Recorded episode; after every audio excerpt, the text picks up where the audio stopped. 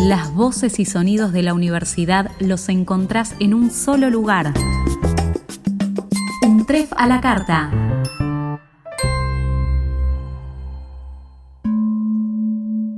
El mundo está compuesto por paisajes, tanto visuales como sonoros. Al igual que los colores en la paleta de un artista, podemos encontrar infinitas variedades y manifestaciones del sonido en la naturaleza, en la música y en todos los órdenes de la vida. Aunque no podemos verlo, está presente en todo momento.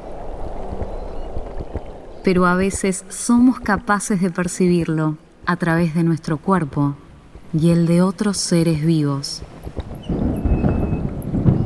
Bienvenidos a Sonido en Expansión, un podcast que te invita a sentir lo que generalmente no escuchamos.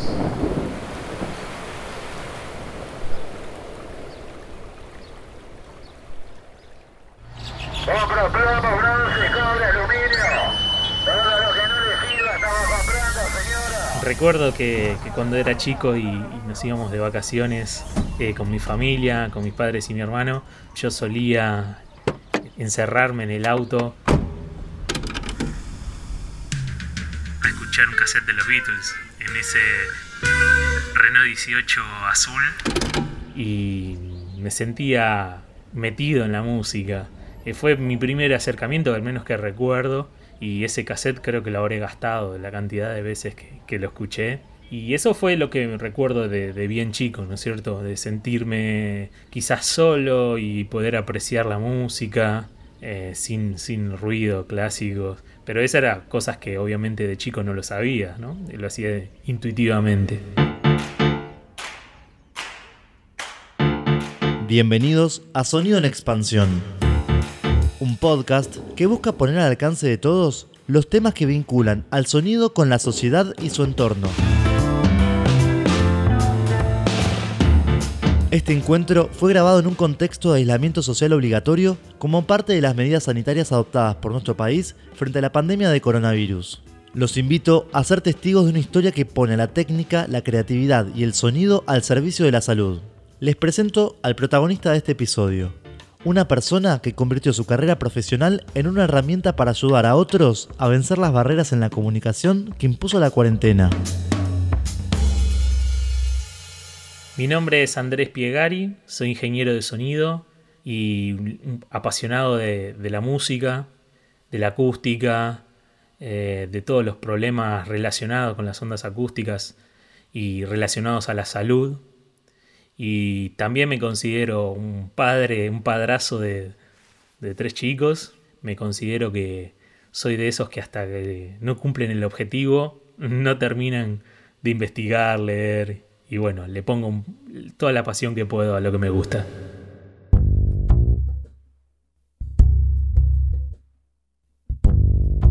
Empezamos a desandar tu historia de vida. ¿Cómo es que un joven recién salido del secundario, fanático de los Beatles y de los elementos de electrónica, decide iniciar su camino profesional y académico en el sonido?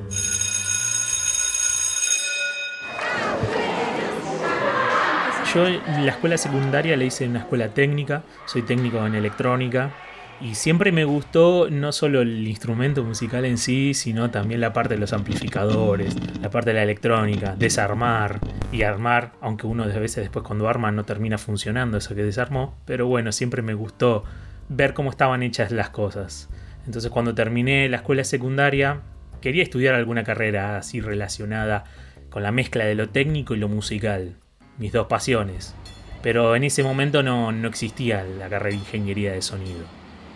Entonces eh, la, la, carrera que más se aproximaba a lo que yo estaba buscando era artes electrónicas en la Universidad de 3 de Febrero. Y fue donde me anoté. ¿Qué te hizo cambiar de carrera? Bueno, cuando empecé la carrera, si bien me gustaba la mezcla de lo musical y lo técnico, yo estaba buscando algo un poco más profundo en lo técnico. Entonces sentía la necesidad de que algo me estaba faltando. Si bien la, carrera me gustaba, pero yo quería algo un poco más profundo del lado técnico. Y en el 2007 me entero que, se va a abrir la carrera de ingeniería de sonido y es donde decido cambiar, cambiar de carrera porque sentía que ahí sí realmente estaba mi, mi, mi profesión completa. Y ahí fue donde cambié. Para finalizar tus estudios de grado tuviste que realizar un trabajo de investigación. ¿De qué se trataba el proyecto? ¿Y cómo surgió la idea? Bueno, en el trabajo de tesis la verdad es que no sabía muy bien qué hacer ya estaba al final de la carrera y, estaba con la necesidad de, terminarla. Entonces es cuando el doctor y compañero de la carrera, Sebastián Ausili, quien ahora es doctor, eh, me, comentó acerca de la necesidad de algún dispositivo de bajo costo que permita medir la habilidad que tenemos los seres humanos de localizar fuentes sonoras en el espacio. O sea, esta habilidad nosotros la desarrollamos desde muy chicos porque naturalmente sabemos de dónde, de dónde nos vienen los sonidos, ¿no? Esto de puedo estar con los ojos cerrados y saber si un auto pasó de izquierda a derecha.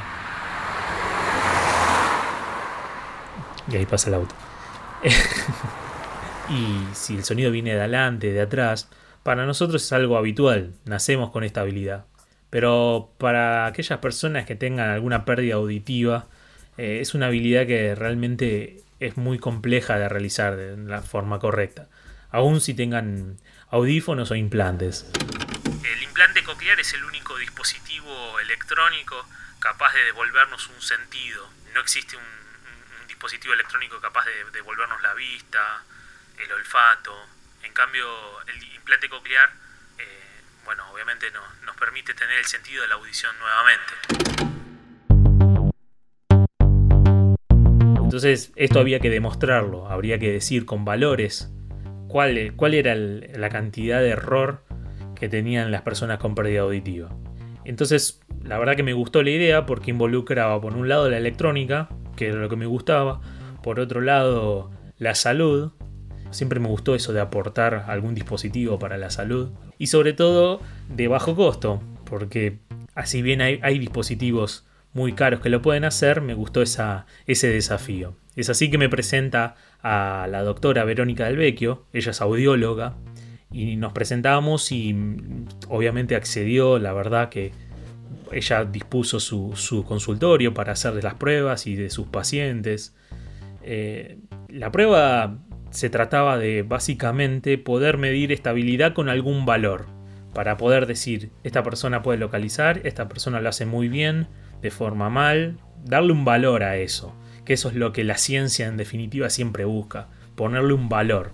Entonces el, test, para, para, poderlo realizar, eh, adaptamos el consultorio de, de Verónica, lo pusimos totalmente a oscuras y pusimos 20 parlantes en forma de semicírculo. Y la persona iba a estar dentro de ese consultorio a oscuras y en el centro del semicírculo sin saberlo porque no podía saber ni la cantidad de parlantes ni dónde estaban. Lo único que hicimos fue poner un puntero láser, de estos que se pueden comprar en una, librería, y lo tenía en su frente. Entonces nosotros íbamos disparando sonidos y la consigna era que apuntase con el láser de la forma más rápida posible de donde creía que venía ese sonido. Y lo que nosotros hacíamos con el dispositivo y el sistema era registrar ese valor, para después procesarlo y analizarlo eh, lo que encontramos fue que algo que si bien sabíamos que las personas sin pérdida auditiva tienen una capacidad muy sorprendente, la verdad, de poder localizar sonidos aún sin tener ninguna pista visual. Y aquellas personas con audífonos o implantes, sobre todo medimos con implantes, eh, es, una, es una habilidad que todavía está por, por la necesidad de ser desarrollada por la ciencia. Eh, y algunos dirán, ¿qué tiene de importante poder localizar sonidos? Bueno, por ejemplo, entender la palabra en un ambiente de ruido. Eh, es muy importante. Poder localizar eh, nos da la habilidad sin darnos cuenta de decir, bueno, esto es habla, esto es una señal de habla importante y esto es ruido. Y para quien tenga un implante coclear, el, el dispositivo le es muy difícil identificar qué es ruido y qué es habla. A partir de esta experiencia en el consultorio de la doctora Verónica del Vecchio es que se te abre una oportunidad de desarrollo profesional en el campo de la salud auditiva. ¿Cómo es esto? Me imagino que esta situación no era algo que formaba parte de tus planes desde un inicio.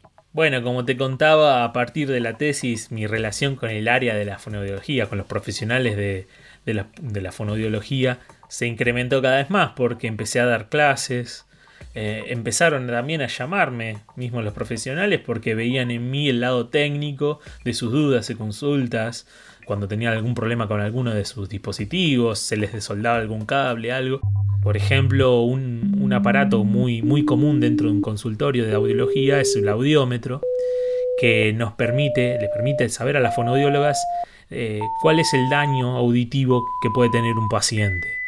Entonces, de alguna forma, empezaron a, ver en mí una persona que podría llegar a, complementar eso que les estaba faltando, esa pata técnica o ingenieril en la rama. Y como yo me sentía muy a gusto, la verdad es que empecé a relacionarme cada vez más con los años. Pero obviamente nunca tuve un contacto con, los, con las personas con hipoacusia. La verdad es que mi contacto era con los profesionales. A partir del, 2020 me incorporé al Nautref en el Cistas y bueno, ocurrió lo que ya todos sabemos, ¿no? La pandemia y los problemas con el COVID-19. Hay información de último momento y cambiará la vida de muchos argentinos. En un nuevo intento del gobierno para desalentar el movimiento, la circulación de gente, qué decisión drástica. Buenas noches a todos y a todas. Gracias por esperarnos. Bueno, ustedes saben que el mundo está atravesando un, un momento singular, que está atravesado por una pandemia que ha avanzado con mucha velocidad primero en, Asia, después en Europa, después en Estados Unidos y que ha llegado a América Latina.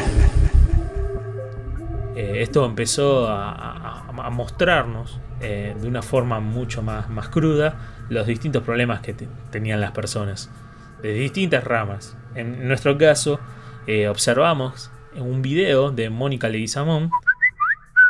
Hola, estoy con mi barbijo casero. Ustedes sí que me entienden. ¿Verdad? Pero las personas sordas y pacúsicas como yo, esto nos cuesta mucho entenderlos. Las personas sordas, al ser sordas, no escuchan absolutamente nada. En cambio, las personas hipacústicas que usan audífono o implante coclear o ambas, nos cuesta mucho entenderlo. Imagínense esta situación que vivió Diana. Ella contaba cómo se incrementó el problema de, la comunicación, o sea, la barrera que implicaba el uso de los barbijos. Un, barbijo, un, tapaboca, lo que hace es eh, eliminar información muy valiosa para comprender la palabra, para comprender el habla. Entonces, aquellas personas que tengan algún dispositivo como un audífono, un implante, la comunicación le va a ser aún más costosa. Incluso para personas que quizás hasta el momento no sabían que tenían pérdida auditiva leve, también se empezaron a dar cuenta que con el, con el uso del barbijo empezaron a perder esa información valiosa para entender la palabra. Eh, entonces, eh, David eh, Chaik, el ingeniero Chavik, me, propuso intentar hacer alguna aplicación en un celular que sea capaz de, transcribir la voz a texto. Como yo siempre fui una persona de, de investigar y autodidacta, y descubrir herramientas nuevas, todo lo que la tecnología nos va dando. Eh, yo previamente sabía realizar algunas aplicaciones para teléfonos, pero se basaban en mover autitos a control remoto. La realidad es que no pensé que a partir de eso iba a poder ayudar a alguien. Entonces, como a mí me gustan los nuevos desafíos, le dije que sí, que me gustaba mucho el desafío y que iba a intentar hacerlo. Entonces nos pusimos a trabajar en equipo y la verdad que fue así que, que desarrollamos Te Escucho. Andrés, ¿y puedes identificar cuál es la finalidad última de esta aplicación que desarrollaron con el equipo del Cistas?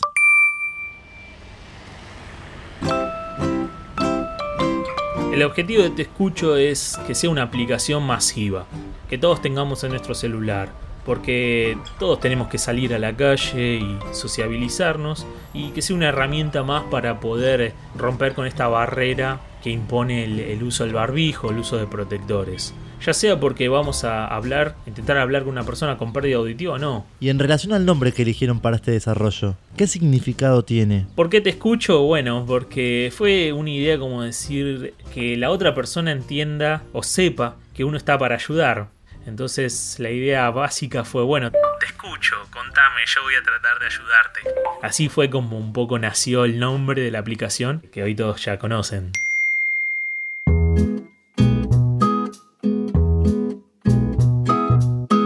Te pasa cuando te enterás que la aplicación que desarrollaron ayudó a una persona a mejorar su contacto cotidiano con la comunidad en la que vive? Mirá, una, pe- una persona con, pérdida auditiva, nosotros no sabemos las cosas que sienten. La verdad que empecé a descubrir un poco eso y te voy a explicar qué es lo que, lo que sentí, qué es lo que me pasó al escucharlos. Eh, una persona con pérdida auditiva se termina aislando socialmente porque se siente muy frustrada al no entender o que no lo entiendan. Entonces evita todo el contacto social. Entonces esta barrera, imagínate que incrementó todo eso. Entonces eh, uno como ingeniero a veces se autoexige demasiado y si cree que si algo que hace no es novedoso, eh, que tenga un impacto fuerte, no va a servir. Entonces la verdad es que yo las aplicaciones que hacía, la verdad que las desestimaba un poco.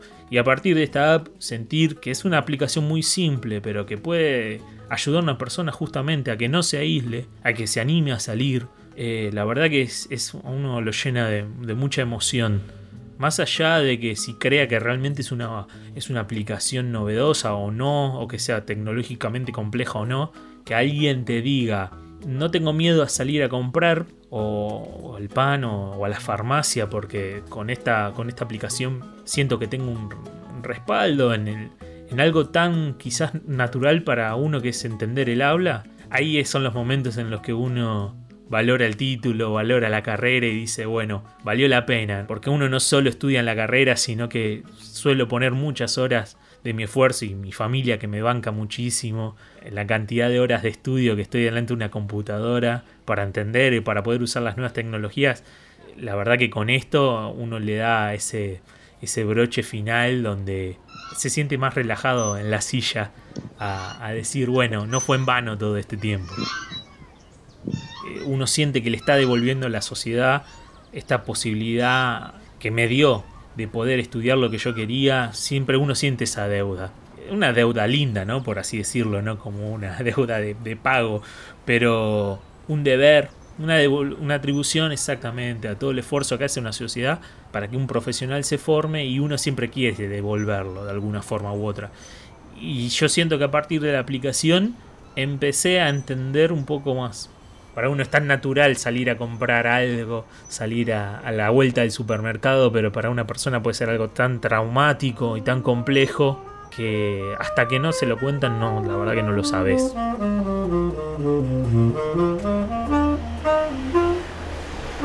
Una pregunta que nos gusta hacerle a nuestros invitados en este podcast tiene que ver con aquellos sonidos que los representan. ¿Te acordás de alguno que apenas lo escuches te movilice o te genere alguna sensación? La verdad es que el, sonido que, que más me encanta es el sonido del saxofón. Yo en este momento no lo estoy estudiando, pero es cuestión de escucharlo en algún lugar y... Porque quien, quien haya tocado ese instrumento sabe que el cuerpo se transforma en parte del instrumento. Como uno usa el aparato respiratorio, uno siente que vibra junto con el instrumento. Entonces escuchar un saxofón tocado por otra persona me traslada inmediatamente esa esa misma sensación que tenía cuando lo tocaba y emocionalmente es muy fuerte.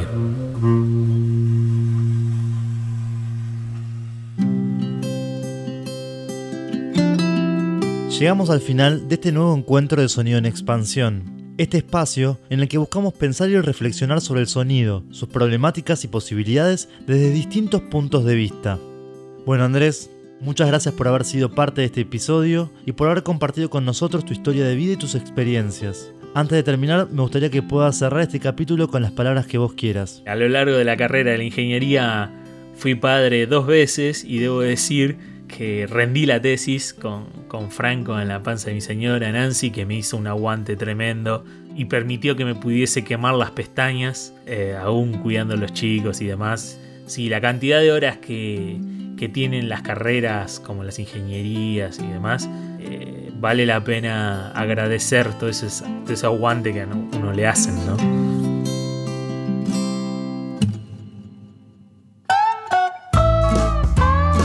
¿Querés seguir al día con las novedades de la universidad? Suscríbete. Un tref a la carta en Spotify. Para dejarnos comentarios o sugerencias, escribinos a podcast.untref.edu.ar.